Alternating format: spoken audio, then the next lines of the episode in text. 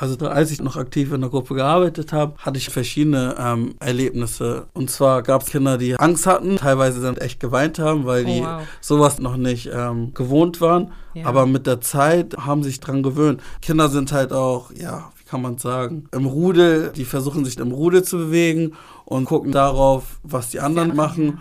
Und dadurch, dass ich, ohne mich jetzt allzu doll zu loben, einen guten Job gemacht habe und ähm, beliebt bei den Kindern war, war es relativ einfach, dass sie mich ähm, irgendwann akzeptiert haben. Hallo, ihr Lieben, willkommen zur Folge 11 bei Afrikaner, dem Podcast, der das Narrativ schwarzer Menschen verändert und Brücken baut. Rudi Boaki ist mein Gast heute, Leiter einer Kita in Hamburg. Rudi hat ghanaische Wurzeln und ist der erste schwarze Erzieher, den ich kennenlernen durfte.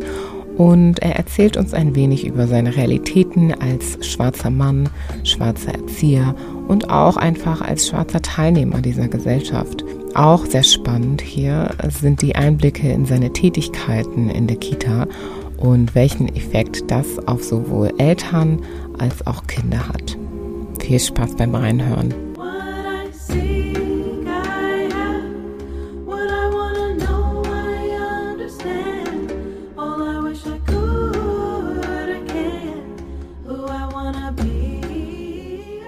Herzlich willkommen, Rudi. Hallo Julie, wie geht's dir? Sehr gut, sehr, sehr gut. Schön, dass du hier bist. Ich freue mich auch hier zu sein und ich hoffe, wir haben eine schöne Zeit. Ja. Kannst du dich einmal kurz vorstellen, dass die Zuhörenden dich kennenlernen? Also, ich bin der Evans Rudolf Boaki. Mein Spitzname ist Rudi. Unter den Namen kennen mich die meisten. Ich bin in Hamburg geboren, habe aber ghanaische Wurzeln. Also meine Eltern kommen aus Westafrika, aus Ghana, um genau zu sein aus Kumasi. Also ich bin aus dem Stamm der Ashantis. Mhm. Genau. Das Spannend. eigentlich kurz dazu. Ja. Bist du da kulturell bewusst aufgewachsen? Also haben deine Eltern dir diese Stammherkunft nahegelegt? Also die haben mir halt gewisse Werte und Normen beigebracht, die üblich sind für ja, unseren Stamm sozusagen. Ja. Was Da- wären das so zum Beispiel? Musik auf jeden Fall, ähm, Essen, ne? dann haben sie mir dann auch gewisse Sachen dann erzählt, wie die selber aufgewachsen sind, wo die zur Schule gegangen sind, was sich von Kumasi und ähm, Deutschland unterscheidet. Wenn ich irgendwann mal heiraten sollte, haben die mir auch gewisse Sachen an die Hand gelegt, wie das ablaufen könnte. Mhm. Ja. Weil das da auch sehr, sehr besonders gefeiert Feiert wird. wird, ne? genau, und Mhm. halt ähm, nach einer gewissen Tradition ablaufen würde. Okay. Ich war ja auch vor kurzem auf einer kongolesisch-angolanischen Verlobungsfeier. Ja. Und ich finde es immer richtig, richtig spannend, da mitzugucken, was passiert. Und die Atmosphäre, das ist so besonders, ne? Aber das kennt man ja so von afrikanischen Festen. Ja, ist auf jeden Fall immer sehr pompös, ne? Ja. farbenfroh Mhm. und halt ausgelassen und authentisch. Mhm. So, und manchmal weiß man halt gar nicht, was man da erwartet. Ja. Und ja, wird man teilweise überrascht. ja. Also, Rudi, steigen wir mal bei dir auch ein, was das Familienleben angeht. Du bist in Hamburg geboren und hast auch hier dein ganzes Leben verbracht im Prinzip. Wie würdest du deine Kindheit in Hamburg beschreiben? Also meine Kindheit war eigentlich sehr schön. Mm, Ich bin im Stadtteil Böllstedt, Bezirksstraße aufgewachsen, habe da die Kita durchlaufen, wo ich mich sehr gerne daran erinnere, weil meine Erzieher halt sehr nett waren. Man kann auch ehrlich sagen, dass ich einer der Lieblingskinder war. Deswegen habe ich so einen besonderen Schutz genossen. Ja, sehr viel Liebe von meinen Erziehern geschenkt bekommen. Mit zehn circa bin ich nach Farmsen gezogen. Dann bin ich in Volkshof zur Schule gegangen. Das war eigentlich auch eine relativ schöne Zeit. Es war natürlich eine komplett andere Welt, weil gerade in Volksdorf ist da eher die höhere Schicht angesiedelt und ähm, das war für mich ein krasser Switch, aber an sich Weil das vorher, also im Bild steht, eher anders. Brennpunkt war. Ne? Mhm, mhm. Genau, Also Und- ja, mit einkommensschwächeren Genau. Familien und okay, ja. genau. Und da musste ich dann, ähm, musste ich mich erstmal anpassen. Aber ähm, an sich hat es mir gefallen. Also mit meinen Schulkameraden kam ich relativ gut aus, aber mit meinen Lehrern bin ich ja sehr oft angeeckt. ne? Echt? Ja, sehr Okay. oft angeeckt. Wie hat sich das manifestiert? Ja, man hat schon gemerkt, dass die, ich nenne das einfach beim Wort, meine ähm, deutschen oder rein arischen Schulkameraden bevorzugt worden, dass ich dann halt immer als Störfaktor gesehen wurde, obwohl ich eigentlich ein relativ ruhiger Schüler war, der natürlich manchmal rumgealbert hat, aber wenn dann halt irgendwie Lärm aus der Ecke kam, hieß es immer, ja, Rudi, kannst du nicht ruhig sein? Und ähm, später, ich war halt immer der Jüngste in der Klasse, ähm, wollte auch die 10. Klasse wiederholen. Mir haben auch nur ein paar Punkte gefehlt, um den Abschluss zu machen, den ich angestrebt habe.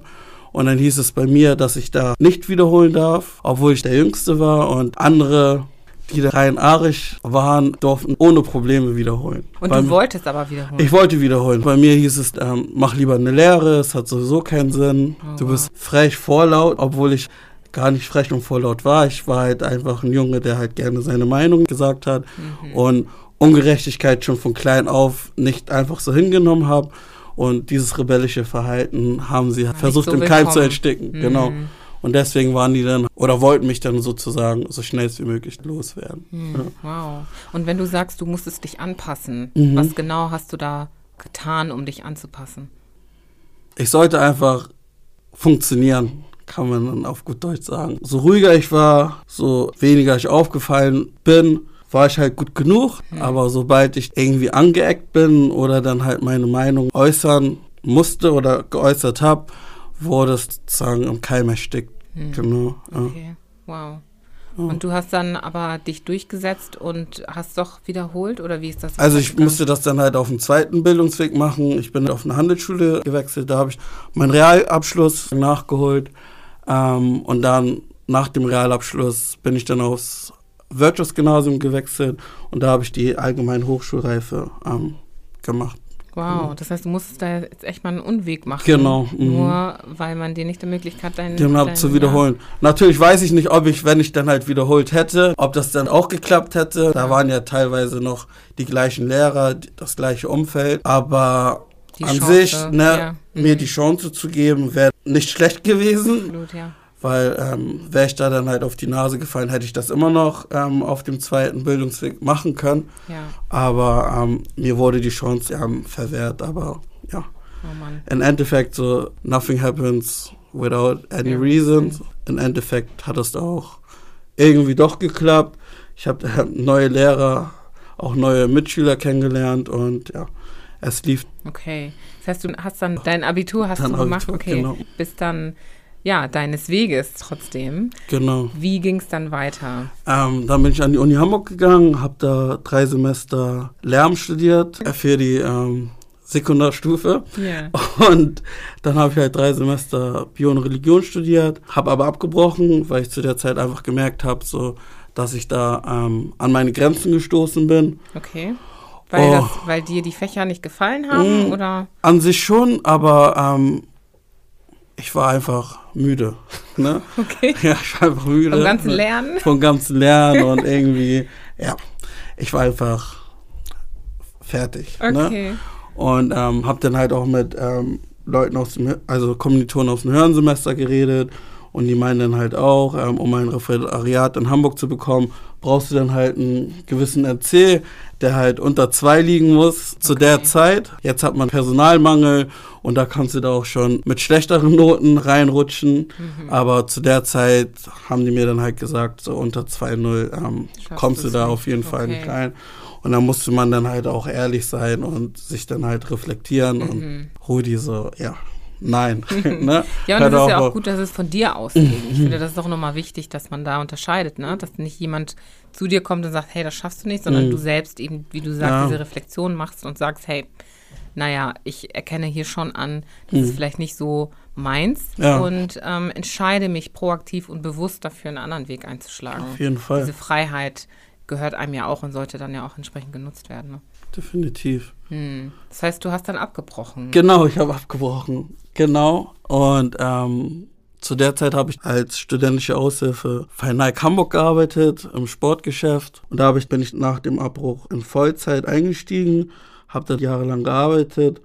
Aber irgendwie habe ich gemerkt, dass mir irgendwas fehlt. Und ähm, in der Bahn und generell ähm, in den Nachrichten kam dann öfters halt auf, dass sie ja männliche Erzieher suchen. Ich war mir da halt nicht so sicher, aber habe dann auch mit meinem Bruder darüber geredet. Äh, mein Bruder steht mir halt sehr nah, gibt mir dann halt auch öfters einen guten Ratschlag. Und er meint auch, ja, er kennt halt jemanden, mit dem er auch zu seiner ähm, Studienzeit gearbeitet hat, der vor kurzem eine Kita aufgemacht hat. Und Ah, okay. ähm, da könntest du ja erstmal ein Praktikum machen. Und, Und das war ein anderer schwarzer Mensch, den er kannte? oder? Nein, das war ein ähm, Weißer. Okay. Das war ein mhm. Weißer, genau. Und ähm, den hat er angehauen. Der meint, ich soll eine Bewerbung schreiben und meinen Lebenslauf einreichen. Und das habe ich dann gemacht. Und dann hat er mich dann auch ein paar Tage später zum Vorstellungsgespräch eingeladen. Bin hingegangen. Er war positiv von mir überzeugt. Ne? Er meint dann aber, ähm, eigentlich bin ich überqualifiziert, in Anführungsstrichen, aber ähm, ich soll die berufsbegleitende Ausbildung machen und danach kann man dann halt sehen, was für Aufstiegschancen ich in dem Betrieb haben könnte. Weil du er, nicht direkt Berufserfahrung hattest, Genau. deswegen solltest du die Ausbildung machen. Genau. Okay. Mhm. Aber ähm, schlussendlich hat er auch sein Wort gehalten. Er war dann sozusagen mein Mentor mit und hat mir ermöglicht, erstmal meine Ausbildung zu machen. Habe dann eine Festanstellung bekommen, war dann erstmal jahrelang stellvertretende Leitung und seit ähm, Anfang dieses Jahres habe ich die ähm, Leitung einer ähm, Kita in Hamburg übernommen. Oh, wow. Und das ist auch eine seiner, oder? Mhm. Genau, Okay. er, wir haben halt neun verschiedene Einrichtungen in Hamburg Mhm. und ja, ich leite jetzt eine davon. Das heißt, innerhalb von wie vielen Jahren hast du da jetzt die Mhm. Leitung übernommen? Insgesamt bin ich jetzt sieben Jahre im Betrieb. Okay, Genau. krass. Und ja, innerhalb von sieben Jahren ähm, wurde es mir ermöglicht, vom Praktikanten Mhm. zur Kita-Leitung in den Betrieb auszusteigen. Ja. Hammer. Mega. Und wie gefällt's dir? Es ist anstrengend, ne? Ich Mhm. musste mich erstmal einleben, habe dann halt natürlich neue Aufgaben bekommen. Früher war es so, dass ich mich noch hinter meiner Vorgesetzten verstecken konnte, beziehungsweise gewisse Aufgaben abwälzen konnte. Aber jetzt ist es so, dass it's on me, so Ja. I, I run this sozusagen und muss dann halt ähm, Rede und Antwort stehen bei der Geschäftsstelle, aber dann halt auch bei den Eltern. Ne? Und ähm, ja, jeder Tag ist eine neue Herausforderung, aber hey, habe Ja, ich mir halt ausgesucht und ähm, da muss ich dann jetzt halt auch durch. Ja. Ja, und es muss ja auch sehr anstrengend sein. Mhm. Also ich meine, mit Kindern den ganzen Tag zu, zu, tun zu haben, fünf Tage die Woche, vielleicht auch mehr manchmal, ich weiß es nicht. Mm, Ähm, nee, eigentlich man, Montag bis Freitag, es sei denn, man hat dann halt am Wochenende irgendwie ein Sommerfest etc., ja, genau. was aber halt ähm, während der Corona-Zeit ja nicht gegeben ja, war. Stimmt. Aber ja. Geht wahrscheinlich jetzt wieder los. Ja, auf jeden ne? Fall. Jetzt, jetzt fängt es wieder an.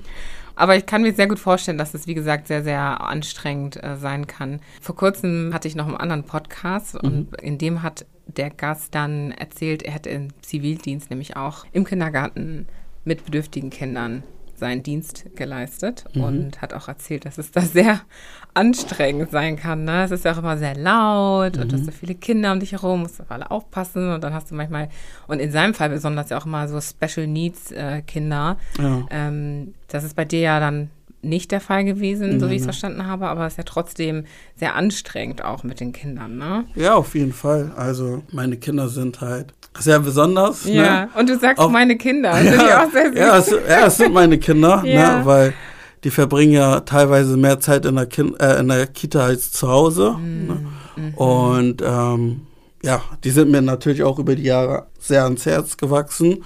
Und ich versuche dann halt auch tagtäglich für deren Bedürfnisse ähm, zu kämpfen. Und das passiert ja nur, dass ich auch eng mit der Geschäftsführung, mit den Eltern und mit meinem Team zusammenarbeite, um denen auch zu, gerecht zu werden. Weil für mich stehen die Kinder halt an erster Stelle und alles andere ist untergeordnet. Mhm. Was, was meinst du mit deren Wünschen gerecht werden oder deren? Ja, es, es ist ja, ähm, es sind ja Kinder aus verschiedenen Sozialschichten. Da sind halt Kinder, die nur mit einem Elternteil aufwachsen, teilweise bei den Großeltern.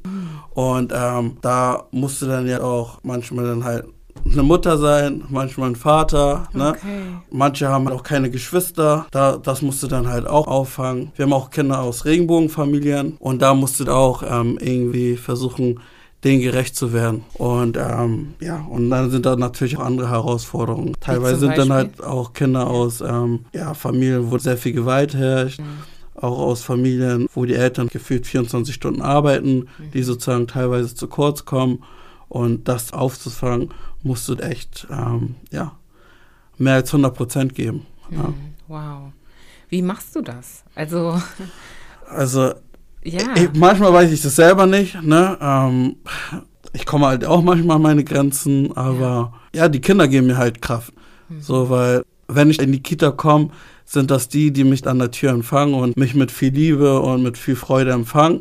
Und ähm, ja, ich glaube, das sind halt die Kinder, die mir Kraft geben. Und ähm, ich bin halt auch ein, ein gläubiger Mensch und ähm, ziehe mir auch sehr viel Kraft von Gott. Und ich glaube, die Verbindung halt, die Kinder und mein Glaube sind die Sachen, die mir sehr viel Kraft geben. Ja wow. um das durchzustehen, ne? Weil da gab es auch ähm, einige Vorfälle, die mich teilweise schon an meine Grenzen gebracht haben und ich mich auch hinterfragt habe, ähm, ob das wirklich das Richtige für mich ist. wow, okay. Aber Darfst du ähm, das teilen, so grob, damit man so ein besseres Verständnis bekommt von dem? ja, während meiner Ausbildungsphase, wie gesagt, dass Kinder Gewalt erfahren haben oder dass ähm, Kinder vernachlässigt wurden, sozusagen Kindeswohlgefährdung, diese Richtung und da dann ja, stark zu bleiben, ist halt nicht so einfach. Weil, wie ich halt gesagt habe, es sind halt meine Kinder und ich würde sozusagen, ja, in den Krieg für die halt ziehen. Ne? Ja. Manche können es halt und lassen halt solche Sachen nicht an sich ran, können dann halt abhaken.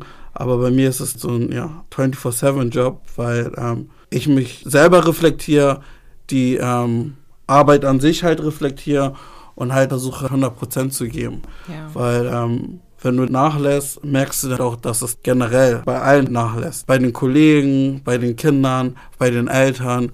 Deswegen musst du da immer ähm, am Ball bleiben. Das heißt, die Kinder geben dir auf der einen Seite Kraft, Mhm. aber dann auch dein Glaube Mhm. und die Werte, die dich dann auch stärken, na, deine Beziehung zu Gott. Mhm. Und das gibt dir dann die Möglichkeit auch, diese Stärke für diese Kinder zu sein, wenn sie das brauchen. ne? Auf jeden Fall. Hm. Wow. Mega, mega stark. Und ich finde, das ist auch so toll, dass du das teilst, weil man das oft nicht sieht. Ne? Mhm. Man denkt natürlich, ach, da ist eine Kita, die Kinder gehen dahin, spielen sich da äh, zu Tode fast, ja, und kommen dann idealerweise super erschöpft nach Hause, essen was und gehen schlafen oder erzählen vielleicht noch ein bisschen, ähm, wie der Tag war und das sieht alles äh, aus wie eine heile Welt. Mhm. Aber ähm, zu auch mal so einen Einblick zu ko- bekommen, ne? wie sieht es eigentlich für einen Erzieher aus? Ist das tatsächlich einfach nur laut und ganz viele Kinder und anstrengend, wenn man äh, rumläuft und rumspielt? Aber dann gibt es noch diese sehr emotionale Komponente, ähm, über die ja nicht viel gesprochen wird. Ne? Ja, auf jeden Fall. Also, wie gesagt, da sind halt auch Themen, die generell im Alltag eine Rolle spielen, wie dann halt Tod, ähm, Hm. Trennung, Liebe, Herzschmerz, Hm. sowas, so welche Themen ähm, kommen halt bei uns in der ähm, Kita auf jeden Fall vor. Natürlich ist es dann oft auch sehr laut, weil es sind halt Kinder Ja. und ähm, die sollen auch laut sein und sich auch ausprobieren. Nur durch Erfahrung entwickeln sie sich halt.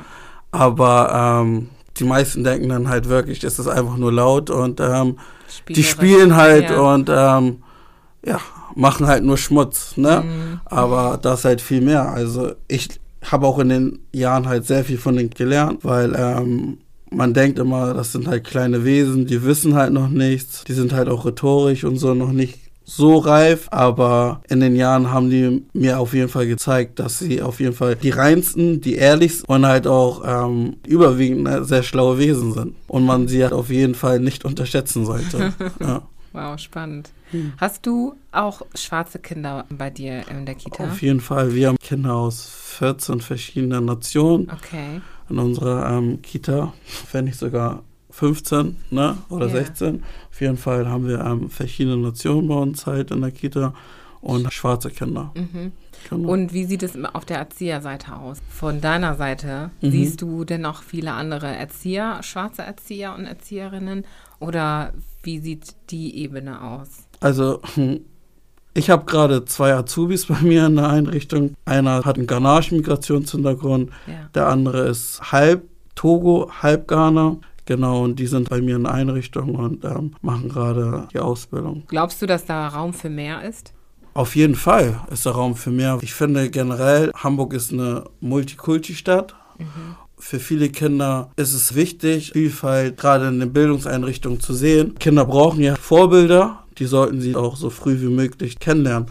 Und deswegen finde ich das ziemlich wichtig, weil ähm, ich habe halt auch einen guten Freund von mir am Ort, wo ich meine Kita habe, in der Grundschule arbeitet und dadurch, dass die Kinder mich in der Kita kennengelernt haben, war es für ihn einfacher in der Schule da an sie Zugang ranzukommen, zu finden, beziehungsweise ja. einen Zugang zu bekommen, um intensiv und aktiv mit denen zu arbeiten, weil die irgendwie gemerkt haben oder ihn dann halt gefragt haben, ob er mich kennt. Hätte auch Weil sein können, ist. ja genau, hätte auch sein können, dass er mich nicht kennt, aber wie der Zufall das so wollte, ähm, ist er ein Freund von mir Ja. und deswegen war es umso witziger, weil wir uns auch ausgetauscht haben und er hat mir doch wertschätzend gesagt, dass ich ihm das einfacher gemacht habe, mit den Kindern zu arbeiten, aber auch mit den Eltern. Weil, sie es ähm, gewohnt sind, durch dich durch äh, mich, einen schwarzen genau. Menschen an dieser Sch- Position Genau. zu sehen. genau. Wow.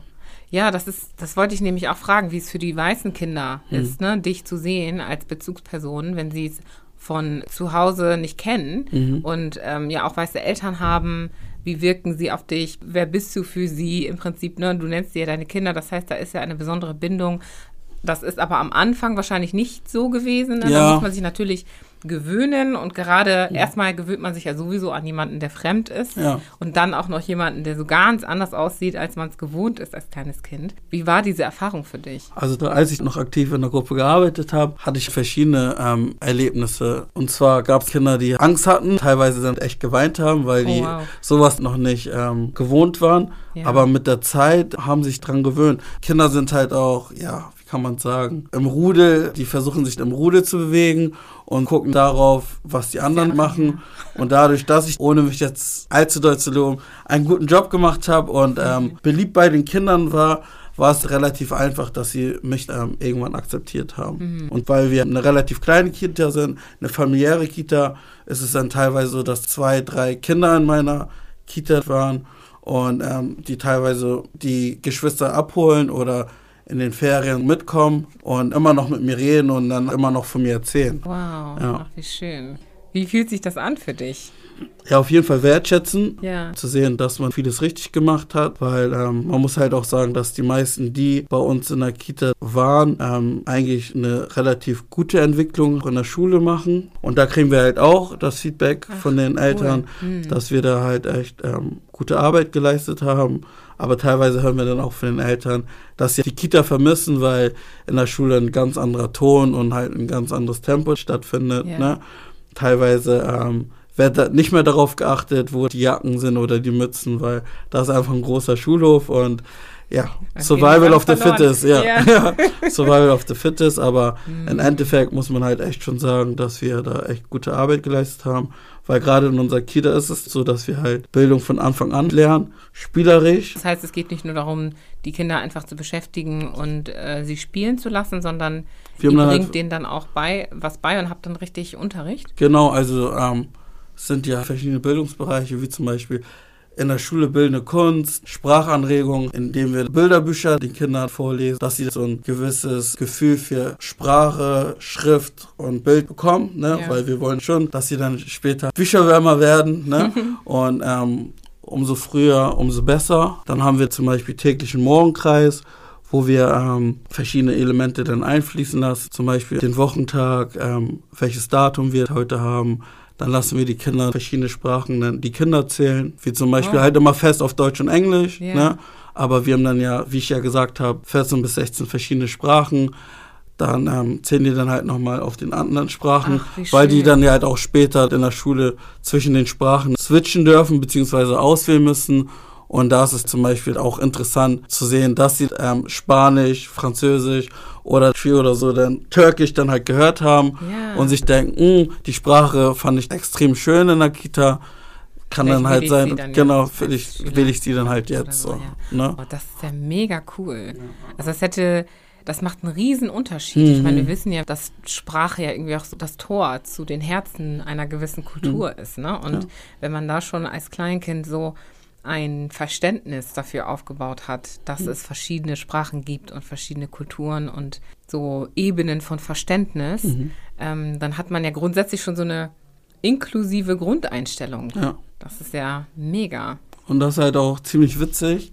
Ähm, teilweise können jetzt halt auch die Kinder auf den verschiedenen Sprachen schon zählen, Ja. weil die das ja, weil natürlich lernt man durch Wiederholung, dadurch, dass wir dann jeden Tag den Morgenkreis halt haben, lernen sie das dann halt. Und dann ist es teilweise echt schon lustig, dass sie durch die Kita gehen und auf Spanisch, Türkisch oder so dann halt schon zählen. Und ich denke mir dann halt, ne, woher könnt, könnt ihr das? Wobei ich echt vergessen habe, dass sie das dann ja täglich im Morgenkreis hören. Ja. so, ne? ja. Wow, Oder nice. ich habe Kinder halt aus Ghana, ne? Und spreche dann halt manchmal mit denen auf Tree, ne? Mhm. Und dann ähm, hören die auch mit und dann sagen die so Sachen wie Etisan, also wie geht's dir? Oder Ja. Braha, komm her und so, weil die das täglich gehört haben und das ist halt ziemlich interessant zu Das glaube beobachten. ich gerne. Ja. Ach Mensch, ich wünschte, ich wäre in eurer Kita Ja. gewesen damals. Toll. Wie ist das denn mit den Eltern? Weil die Mhm. Kinder haben natürlich, ähm, die sehen dich den ganzen Tag Mhm. Und haben dann, wie gesagt, äh, diese Gewöhnungsphase. Wie ist es bei den Eltern? Ist halt auch ähm, unterschiedlich. Es gibt halt ähm, Eltern, die aktiv auf einen zugehen, um auch Sachen zu erfahren. Gerade dein liebstes Kind in eine Einrichtung abzugeben, ist ja ein großer Schritt. Ne? Ja. Da will man auch ähm, die Personen kennenlernen, die in der Kita arbeiten. Mhm, Und sich um Und- die Kinder kümmert. ja. Genau, und da kam dann halt schon vor, dass mich ein paar Eltern halt zur Seite genommen haben, um mir gewisse Fragen zu stellen. Woher ich komme, was ich für ähm, Hobbys habe, ähm, wie, wie ich dann zu dem Beruf gekommen bin, ob ich eine Freundin habe, ob ich verlobt bin oder sowas halt. Ne? Okay. Fragen die halt, weil die dann wissen wollen, ähm, mit wem bist, wir, genau, ne? wer ich bin Mhm. und mit wem die zu tun haben. Und ist das so, dass die das bei allen Erziehern machen? Ja, eigentlich schon. Okay. Eigentlich schon. Ja, ja, ja. Okay. Ja. Wobei ich schon sagen muss, dass man als männlicher Erzieher und gerade als dunkelhäutiger es, glaube ich, noch einen Ticken schwerer hat, weil ähm, man ja immer noch so festgefahren ist, dass ein Erzieher eigentlich ein Frauenberuf ist und man dann teilweise mit ähm, Vorurteilen besetzt wird. Ja. Dass man dann homosexuell sein könnte und ja, noch andere Vorurteile werden da Haben ein, zugeschrieben. hinzugeschrieben. Genau. Hm, Okay. Das heißt, grundsätzlich sind die Eltern positiv gestimmt, weil sie im Prinzip nur das Wohl ihrer Kinder im Sinne haben. Ja, auf jeden Fall. Also wie gesagt, ähm, wenn ich ein Kind hätte, würde ich es genauso machen, mich intensiv mit den Erziehern auseinandersetzen. Ich hatte dann halt zum Beispiel auch eine Mutter, die unsere Erzieher dann halt gegoogelt hat, um Okay. dann halt zu gucken, ob da irgendwas Negatives ähm, auftaucht, Ja. weil sie dann gesagt hat, das ist ähm, ihr Schatz. Da ist sie vorsichtig. Hm, total verständlich. Mhm. Also ich meine, das kann man, da muss man ja nichts hinzufügen. Ne? Mhm. Das sind die Schätze und die will man wahren und bewahren. Genau. Schön. Wie ist das mit deiner grundsätzlichen Erfahrung als schwarzer Mann in Hamburg? Im Kindergarten weiß Mhm. man, du bist ein schwarzer Mann, erstmal in einem eher weib weiblich geprägten Beruf. Mhm. Das wirft vielleicht ein paar Augenbrauen hoch oder Fragen auf. Wie ist das für dich im Alltag? Hast du grundsätzlich eher positive oder negative Erfahrungen? Schreibt man dir da auch gewisse Rollen oder Bilder zu als schwarzer Mann? Ja, auf jeden Fall. Als ich jünger war, war das auch immer schon so der Fall, dass man gesagt, du musst halt wirklich gut im Sport sein, du kannst tanzen, du kannst singen, so welche Sachen. Aber ähm, ich hatte die Attribute, also ich war nicht schlecht im Sport, ähm, konnte dann halt auch einigermaßen tanzen und konnte auch einigermaßen die Töne halten. Ne? Aber ähm, sowas wurde dann halt einem ähm, zugeschrieben. Rassistische Erfahrungen hatte ich nicht wirklich viele. Als ich Fußball oder Basketball gespielt habe, da waren das noch nicht mal die Gegenspieler oder Mitspieler, sondern eher die Eltern, die ähm, von der Bank aus irgendwie Affengeräusche gemacht haben oder halt N-Worte reingerufen haben. So. Die Eltern der Gegner? Die Eltern der Gegner halt, Oh, ne? wow. Um mich zu schwächen. Aber bei mir ist es eher Motivation gewesen, halt nochmal ähm, mehr Gas zu geben. Ja, ne? du hast dich da nicht von Nein, nein, nein, gar nicht, lassen. gar nicht so. Ich habe da echt Sch Scheuklappen auf, ne, und denke mir so, dass ich, manchmal bin ich dann halt auch ausgerastet, ne, hab die Bälle dann halt In deren ange- Richtung in der? Richtung geschossen oder hab dann halt einen Oh, Foul begangen, etc., ne, Hm. aber an sich war ich da schon sehr beherrscht und hab dann halt versucht, ähm, da halt einfach auf dem Spielfeld Gas zu geben. Wie Ab- alt warst du da? Mm, 10 bis 16, so, Okay. ne?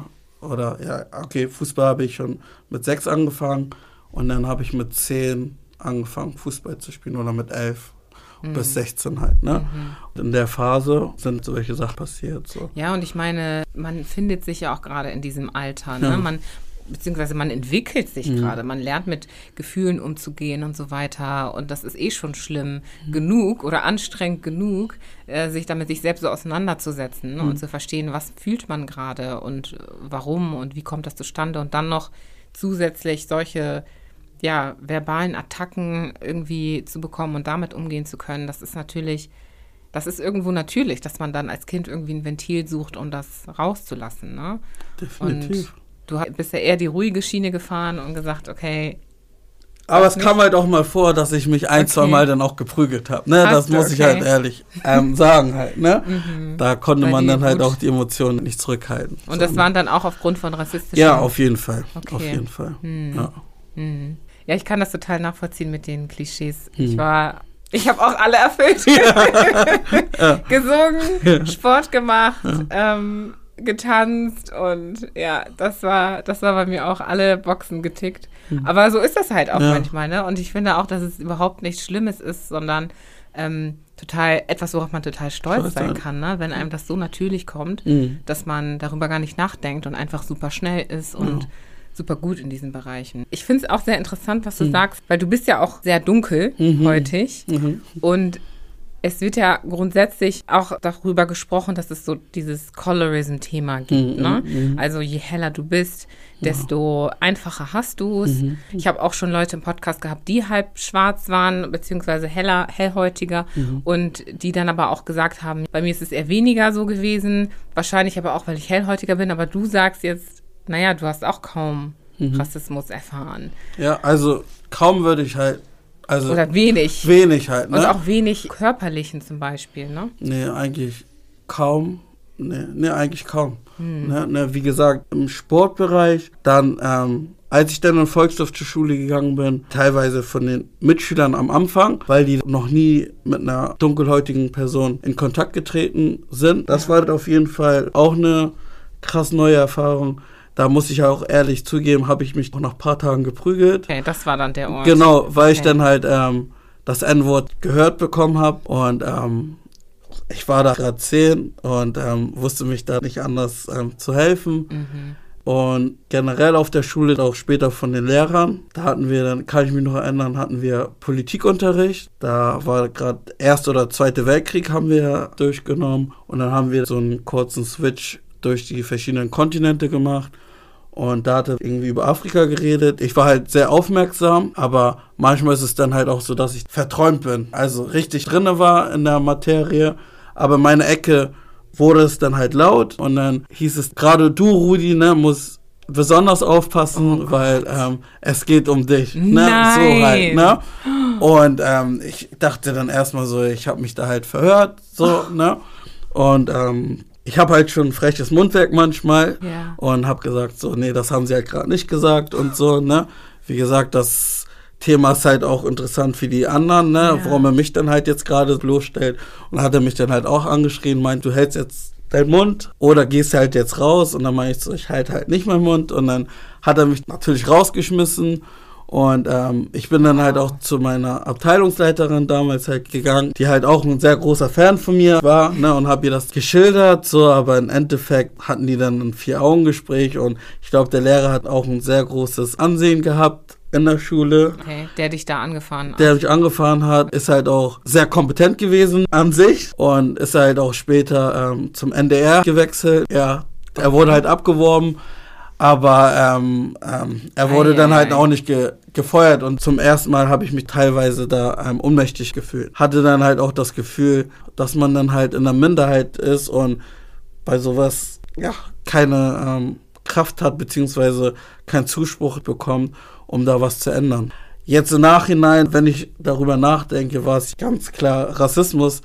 Ähm, da ist nichts passiert. Ne? Eigentlich hätte er sofort suspendiert werden müssen. Boah, und dann geht so jemand zum NDR, NDR, und dann ja. wundert man sich, was denn Ja. so im Fernsehen läuft. Läuft, ja. und äh, ja, gut. Mhm. Wow. Ja. Also, das ist ja echt Ja, und krass. deswegen war ich dann halt auch oft mh, sehr wütend.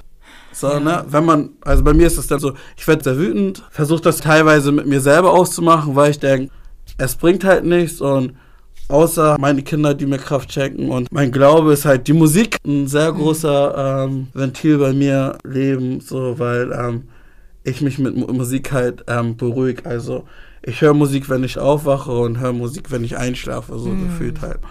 Und ähm, ich glaube, wäre die Musik nicht da, wäre ich schon öfters extrem ausgerastet. Okay. Mhm. Also doch nicht so unbeschwert Mhm. ähm, im Alltag. Es ist halt nicht so krass wie bei anderen. Anderen, also was hast du da gehört? Ja, zum Beispiel habe ich einen ähm, guten Freund, der halt einen sehr deutschen Namen hat. Er hat sich auf einen Praktikumsplatz beworben. Die haben mir gesagt, ja, wir haben einen Platz für sie. Er ist hingegangen. Die haben gesehen, dass nicht der ähm, blauäugige, blondhaarige ist, von dem sie ausgegangen sind, nachdem er seinen Namen genannt hat. Und dann hieß es auf einmal so, ups, wir haben doch keinen Praktikumsplatz halt. Wow. Oder Freunde, die abends in der Bahn gefahren sind, von Rechtsradikalen einfach nur angeschrien worden, was sie hier im Land machen, die sollen halt zurückgehen und ja, sowas dann halt, ne? Krass. Ja.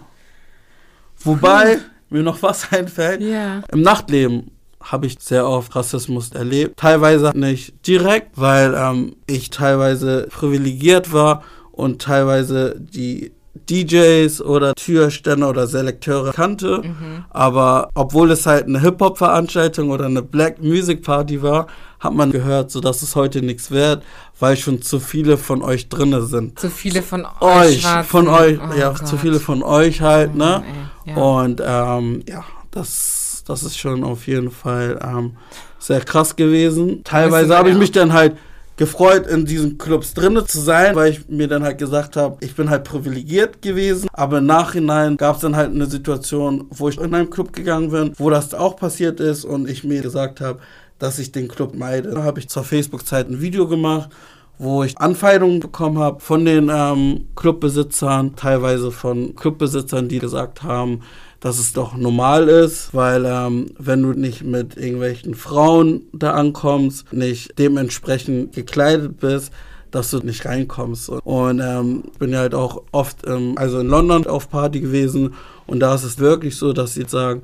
no trainers, no hoodies und darauf kannst du dich einstellen, wenn du Ja, feine Sachen anhast, dass du zu 100% reinkommst, aber hier Ja. ist es wirklich so der Fall, dass du echt beten musst, dass ähm, der Türsteher heute einen guten Tag hat, um dich reinzulassen. Und ähm, deswegen ähm, supporte ich so welche Events halt nicht mehr. Früher hat man sich privilegiert gefühlt, dass man einer von den wenigen war. Heute pushe ich dann halt, Werte vielleicht? genau, Mhm. pushe ich eher Veranstaltungen, wo ich weiß, dass man reinkommt, wenn man bezahlt und nicht stolz besoffen ist, anstatt so welche in Anführungsstrichen Schickimicki-Clubs, die die Spreu vom Weizen trennen. Ja.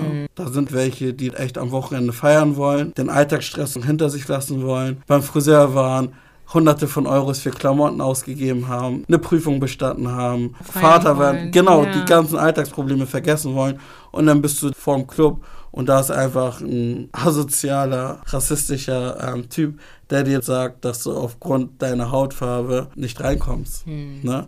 Musst du dann halt irgendwie Plan B suchen, aber ähm, Plan B ist ähm, nicht Plan A. Ne?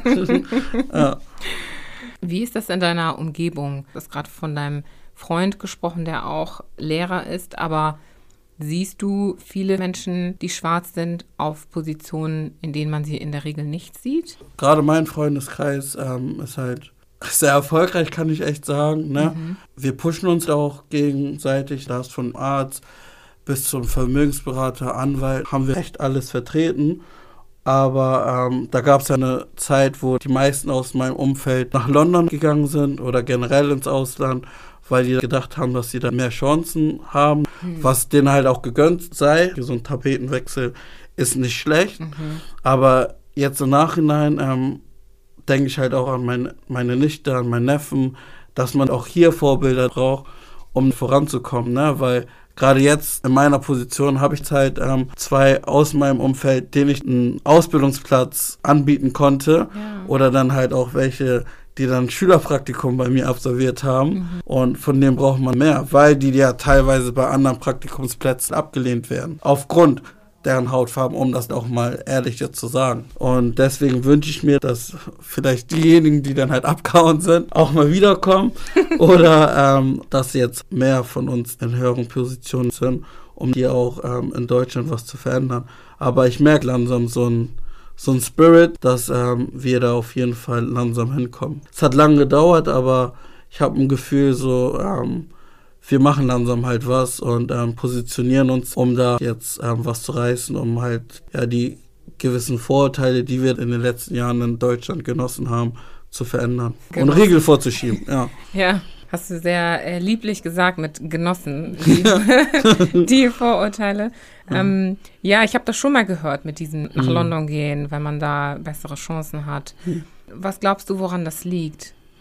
Warum gibt es diese Chancen hier nicht in Deutschland oder gab es die nicht und warum ändert sich Ich glaube, das dass jetzt erst? einfach gerade in London sind die halt schon ähm, achter, neunter Generation, sind einfach schon länger da.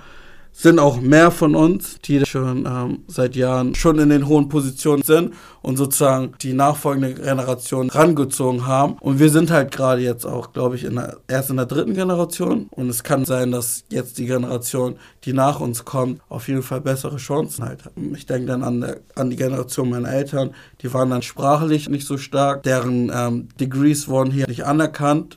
Was halt auch ähm, erschreckend ist, ne, wenn man auch gerade die Situation mit Ukraine, wo es dann halt heißt, dass man einfach studieren kann. Wir haben halt in unserer Community eigentlich Ärzte, Anwälte, aber die dürfen es hier nicht ausüben, weil denen halt ein Riegel vorgeschoben wird. Ne? Finde ich so wichtig, dass du das sagst, weil ich bei meiner, bei meinen Eltern war das genauso. Mhm. Meine Mutter auch in der Schule tatsächlich, ähm, Biologie-affin und ähm, hat auch das gelehrt. Mein Vater auch politisch engagiert, engagiert und gleichzeitig auch Botschafter, also in der Botschaft gearbeitet, drüben aber und musste dann beim Putzen anfangen und wurde da gehalten, auch so, ne? Obwohl englischsprachig, obwohl französischsprachig Ah. und so, ähm, galt hier aber alles nicht und musste sich komplett neu, neu hocharbeiten. Wofür du halt aber auch keine Zeit hast, weil du deine Kinder ernähren musst. Du musst irgendwie Geld anschaffen, damit dein, deine Kinder zur Schule gehen können, damit sie was essen können und ähm, haben gar keine Zeit, sich irgendwie zu bilden, weil alles in die Kinder gesteckt wird. Und das ist häufig eben das, was man nicht sieht. Und denkt dann, okay, was ist los mit den Älteren und warum machen die nicht mehr aus sich und so weiter. Wobei Riegel vorgeschoben werden, wie Ja. du gesagt hast, dadurch, dass sie sich gar nicht entfalten können von Anfang an. Ja, und halt auch die Sprachbarrieren. Deutsch ist halt auch nicht die einfachste Sprache, Richtig. weil ich weiß, damals muss ich die ganzen Briefe übersetzen oder Ja, dann halt auch. die ähm, mit meinen Eltern zusammen Zum zur Botschaft gehen oder, oder, so, so, so gehen. genau, ja. Und ähm, da entfällt es, weil die halt selber die Sprache verstehen und somit werden die drüben auch eher entlastet als wir hier, weil neben der Schule dann auch noch Briefe, ja Besuche dann halt am, und so, Behördengänge genau. und so, das ist sehr viel halt, ne, Ja. für ein Für ein kleine, für eine kleine ja. oder für einen kleinen acht bis zehnjährigen halt. Ja. Ja. Danke, dass du das erwähnt hast. Ich glaube auch, dass es ist so wichtig, diese Lebensrealität mal vor Augen geführt Mhm. zu bekommen. Ähm, und dass das so viele von uns betrifft, die eine ältere Generation sind, ähm, nicht die, die Möglichkeiten hatten Mhm. und nicht unbedingt eine Motivation, die nicht da war. Weil wenn man sich dann die Kinder anschaut, die ähm, was aus sich gemacht haben und Mhm. jetzt was aus sich machen, dann merkt man, worin die Motivation dann gesteckt worden ist. Ne? Auf jeden Fall. Ach, Rudi. Okay, die Zeit ist um. die Zeit ist um. ja. Super spannend. Ich finde es so toll, dass du diesen Weg eingeschlagen hast. Ich habe den ersten Erzieher kennengelernt mit dir, den Okay, ersten Schwarzen. wow. Ja. Und ähm, finde das so, so cool, ähm, was du machst und ähm, wie du mit voller Leidenschaft diesen Job ausfüllst. Finde ich echt mega. Und wie ich schon gesagt habe, wenn ich jung, wenn ich sie ausgesucht hätte, wäre ich auf jeden Fall in deine Kita gekommen. Ähm, vielleicht wird das dann noch was. Auf jeden Fall. Wenn oder wenn du so Kinder, ja, oder Ja. wenn du Kinder dann halt bekommst, kannst du Genau. vorbeischicken. Ja, weil wie gesagt, ich versuche halt gerade bei uns in der Kita Vielfalt einzubringen. In den Bilderbüchern schlägt sich das wieder, aber auch so ein Puppen Ja. und ähm, damit sich die Kinder ähm, ja, widerspiegeln. Ich glaube, ich selber als Kind habe das oft gemerkt, dass die Grimm-Bücher von Weißen mit blonden Haaren und äh, blauen Augen bespickt waren und ich keinen Bezug dazu hatte. Und irgendwann in der Schule, ich glaube in der siebten Klasse oder so, haben wir dann Kunter Kinte durchgenommen, hatte einen gewissen Bezug zu denen, aber es war ja negativ behaftet. Ja. Aber da bin ich halt Feuer und Flamme gewesen und habe dann halt auch wirklich durchgelesen. Durchgelesen, ja. ja. Aber es kam zu wenig vor. Generell finde ich halt auch, dass afrikanische Geschichte in den Schulen unterrichtet werden sollte, weil teilweise sind ja schon Klassen, wo vier bis fünf Kinder mit afrikanischen Wurzeln in einer Klasse sind und trotzdem wird immer noch der alte Lehrplan Mhm. Ja, gelernt. ja, ja. Und der Und- ist ja auch sehr, sehr amerikanisch Sehr, geprägt. genau, sehr amerikanisch oder halt sehr deutsch. Ne? Ja. Was halt natürlich nicht schlimm ist. Wir sind halt hier in Deutschland, ne? muss man halt auch ehrlich sein, Mhm. aber man kann da sehr offen sein, den Lernplan Ja, so hingestalten, genau, so, gestalten, ja. ja, so irgendwie hinpuzzeln, dass ähm, jeder zum Zuge kommt. Ja. So, weil zum Beispiel, ich weiß dann halt noch in der Oberstufe, nochmal Big Shoutout an ähm, Herr Dr. Quass, mein ähm, Geschichtslehrer, der echt versucht hat, seinen Lehrplan, den er durchziehen musste, durchzunehmen, aber trotzdem versucht hat, auch in andere ähm, Länder oder Kontinente zu gehen und auch nochmal so Sachen gemacht hat, wie ähm, um seine Note zu verbessern, über sein Land zu referieren. Und da war es halt auch ziemlich interessant, über Tunesien zu erfahren, Ja. ähm, über Serbien Sachen zu erfahren, weil er uns zeigen wollte, dass Geschichte nicht nur in Deutschland oder in Europa stattfindet, sondern dann halt weltweit. Mega, mega cool. Oder meine Kunstlehrerin, auch in der Oberstufe. Sie meint so, ja natürlich, ähm, in Europa war echt viel los, Da Vinci, Leonardo, aber im afrikanischen Kontinent sind halt auch richtig krasse. Künstler. Und auch viele, die die europäischen geprägt Prägt haben. haben, genau. Ja, Aber ist ja halt meistens so. ja. Bei uns findet das statt, aber die klauen das und münzen es um. Ne? Und ähm, profitieren halt davon. Da muss man Ja. versuchen halt anzusetzen, um das zu ändern. Ich habe halt auch gesagt, wenn ich Kinder habe, dass ich die hier auch in die Schule schicke, aber ich glaube echt schon, dass man irgendwann mal ein Sabbatjahr einlegen sollte, damit sie da mal ein Jahr zur Schule gehen soll, Hm. um das zu, ähm, ja, zu erfahren. Ja, Voll. super, super geile Tipps. Und ich glaube, da können sich auch angehende Eltern oder existierende Eltern auch schon ein paar Scheiben von abschneiden. Und Hm. ich finde es total toll, dass du trotz dieser ein paar negativen Erfahrungen Hm. trotzdem sehr gute Lehrer auch hattest, die scheinbar sehr offen, Mhm. weltoffen und auch wirklich gebildet. Also nicht nur Textbuch Ja. gebildet, sondern tatsächlich auch Gebildet. Welt, voll, ja. genau, also was ich jetzt persönlich als gebildet Ja, ja, ja, ja. ähm, bezeichnen würde, hattest. Also ähm, das ist total schön zu sehen, weil man merkt total diese Prägung, die Ja, du auf jeden dadurch Fall. mitgenommen hast. Also die Guten haben mich geprägt, aber halt auch die Schlechten. ja. In der neunten Klasse oder so habe ich gesagt, ich will halt was im pädagogischen Bereich machen, Hm. Um es besser zu machen als die. Hm. Da waren echt welche, die Leute richtig down gemacht haben. Also wäre ich nicht so selbstwirksam und so reflektiert und hätte eine starke Persönlichkeit, hätten die mich wahrscheinlich in der zehnten Klasse gebrochen. Hm. Und ähm, ja, ich hatte auch wirklich echt Glück. Ähm, der Glaube ne, hat mir da auf jeden Fall geholfen, ähm, dass ich trotzdem weitergemacht habe. Mhm. Und das hat auch nicht jeder, ne? Ja, ja. Was kannst du jungen schwarzen Menschen mitgeben, die uns zuhören und eventuell auch in die Richtung von Erziehung schauen? Also ich würde denen empfehlen, viele Praktikas zu machen, um sich verschiedene Berufe anzugucken. Natürlich hört man von unseren Eltern oft, dass wir die drei A-Berufe halt ausüben sollen, Anwalt, Architekt oder Arzt. Hm. Ähm, aber es gibt gerade jetzt in der heutigen Zeit so viele Berufe, die man eigentlich noch gar nicht ähm, kennt. Da sollte man versuchen, so viele Praktikas wie möglich zu machen. Nicht nur warten, bis es heißt, ihr sollt ein dreiwöchiges Schulpraktikum machen, vielleicht in den Sommerferien oder Herbstferien, ne? Auch wenn das nicht gern gehört wird, solltet ihr das dann auf jeden Fall machen. Dann auf jeden Fall Bildung ist sehr, sehr wichtig. Liest Bücher, guckt YouTube, kann ich sagen, wenn ihr keine Bücher lesen wollt. Und ähm, ja, versucht auf jeden Fall euch gewisse Sachen anzueignen, um dann halt in der Gesellschaft zu überleben. Hm. Weil viele dieser Dinge in der Bildung oder in Mhm. den Bildung, Bildungsinstituten leider Gottes nicht so gelehrt werden. Auf ne? jeden das heißt, Fall. vieles muss man sich dann einfach auch selbst aneignen. Selbst aneignen und Mhm. ähm, ja, glaubt an euch. Wenn ihr ähm, euch was vornimmt, ähm, lasst euch ähm, von keinem sagen, ihr könnt das nicht, weil ihr es auf jeden Fall könnt. Wenn ihr zielstrebig seid, ehrgeizig, hart an euch arbeitet, könnt ihr das auf jeden Fall ähm, schaffen. Egal, ob es die 3A-Berufe sind, auf der sportlichen Ebene, in der musikalischen Ebene oder Hausmeister, ne? Macht einfach ähm, das Beste draus, glaubt an euch und zieht es einfach durch, weil im Endeffekt ist es euer Leben, ihr habt euer eigenes Leben in der Hand und deswegen, ja, lasst euch da nicht reinreden. Lasst euch nicht reinreden, Leute. Ihr gestaltet euer Leben selbst. Rudi, vielen, vielen Dank. Gerne schön. Ich weiß, wir wollten vorher schon vor ein paar Minuten aufhören, aber ich glaube, das war ein ganz guter Wrap-up. Und ähm, ich würde natürlich, bevor wir gehen, noch die letzten äh, Blitzfragen. Blitzfragen stellen. genau. Verdreckt oder benutzt? Benutzt. Teilen oder besitzen? Teilen. Therapie oder Coaching? Coaching. Serien oder Filme? Serien. Mama oder Papa? Puh. Oh. Mappa. Gute Antwort. Und zu guter Letzt Afrikaner oder Deutscher? Afrikaner. Afrikaner. Alright. Rudi, vielen, vielen Dank. Gerne Hat so Spaß gemacht, dir zuzuhören und von dir zu lernen. Das hat mir auch Spaß gemacht. mit, mit mir, äh, dich mit, oh, ich bin jetzt total raus, mich mit dir zu unterhalten. Ja. Ne?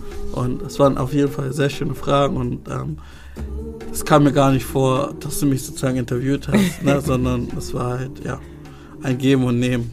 Cool. Das freut mich sehr zu hören. Vielen, vielen Dank. Gern geschehen, Julie.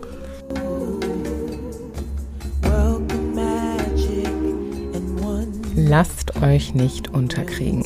Zieht euer Ding durch. Egal, wer euch da etwas anderes erzählen will. Ich glaube auch ganz fest daran, dass wir alle unser Leben in der Hand haben. Egal, was die Medien oder andere Quellen uns glauben lassen wollen. Rudi hat sein Ding in jedem Fall durchgezogen und ist Erzieher in einer Kita und schließlich Leiter dieser geworden. Rudi hat auch erzählt, es ist wichtig, sich zu bilden und ich finde, man kann gut aus ihm heraushören, dass er das selbst auch für sich umsetzt. Er weiß, wovon er spricht, wenn es um die Vergangenheit Deutschlands und Europas geht, wenn es um seine eigene Realität geht, aber auch um die Realität und die Phase, in der wir uns in Deutschland heute befinden. Obwohl er natürlich kein Fan davon ist, dass Deutschland in Sachen Chancengleichheit für schwarze Menschen noch sehr viel zu tun hat, ist er auch hoffnungsvoll und glaubt, dass wir dazu in der Lage sind, eine positive Realität für uns alle zu schaffen und dass das realistischerweise auch Zeit erfordert. Wir können also nicht erwarten, dass wir von heute auf morgen auf das Niveau von Großbritannien zum Beispiel kommen, wenn es um die Sichtbarkeit und wirtschaftliche Stärke von schwarzen Menschen geht. Doch wir können alle dazu beitragen, dass wir uns in diese Richtung bewegen. Ich hoffe, diese Folge hat euch einen Mehrwert gegeben, liebe Leute, und ich freue mich über einen entsprechenden Like und auch euch demnächst Folge 12 vorzustellen. Also bis zum nächsten Mal bei Afrikaner.